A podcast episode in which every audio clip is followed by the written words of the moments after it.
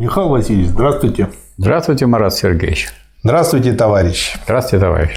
Михаил Васильевич, здравствуйте. Здравствуйте. Доброго здравия вам. Объясните, пожалуйста, по-простому, грамотный человек, пишет через дефис, Да. про официальную идеологию социалистического государства КНДР. Чучхе, которая определяется как национал-коммунизм. Что это такое и не противоречит ли это идее интернационала?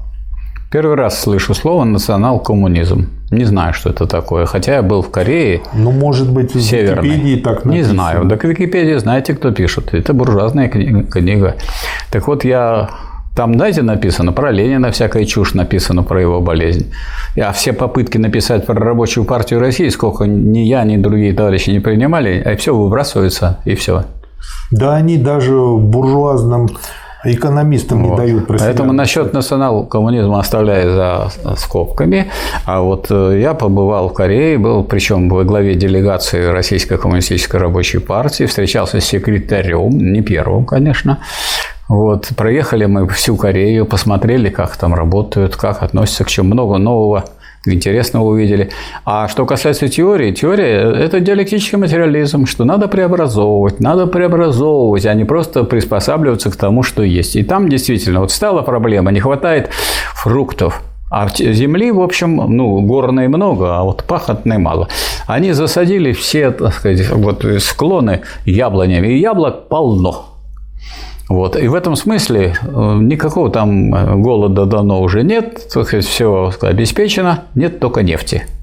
Да я думаю, тут еще нужно добавить, что маленькая страна, 20 миллионов жителей, всю свою Да. историю, находящаяся под санкциями, никакой помощи от нынешней России уже давно не имеет. И при этом а, как бы все счета, которые заблокированы, и э, которые имеют помощь там э, небольшую от Китая, но выбирается и выживает собственными усилиями. Там нету таких разоренных городов, как в Америке. Нет, нет. нету Трентона, нету Нет, Детройта. Нет, там очень хорошо. Вот. Да, э, там достаточно есть свои ограничения куча. Это понятно почему. Но эти люди делают все сами, полностью окруженные капиталистическим окружением. Я хочу сказать, что э, сказать, формально нет помощи России. Я был там в 92 году, и там были целые э, делегации военных, которые приехали туда для того, чтобы помогать. Они нам говорили, давайте, ребята, поехали с нами на нашем самолете. Нет, говорю, у нас официальная делегация, мы поедем тем самолетом, который нас послали. Ну, мы Вот. же не знаем. Да, это второе. Вы, наверное, знаете, во всякий кризис Китай и Россия всегда высказывают не трогайте, не надо это вот и все. И после этого отстает. Михаил Васильевич, если бы все-таки была наша помощь, там были бы более современные ракеты и прочее, но видно, как они работают над этим, и как они... Может Да. быть, мы их там чуть-чуть помогаем, но Помогаем. уж совсем чуть-чуть. Чуть-чуть. Они сам очень много работают. Наука там очень высокая, технологии очень высокая, дисциплина высочайшая, культура высочайшая, порядок, чистота, искусство изумительное, спорт. Ну, просто жал, жалко даже, так сказать, вот что это приедем мы и не увидим такого, как в России. Я, я видел то, что вот был, было у нас при социализме. Пока был социализм, я увидел это в Корее. Ну, я думаю, просто еще в вопросе сквозит там, а вот культ личности первого лица, это не противоречит как-то?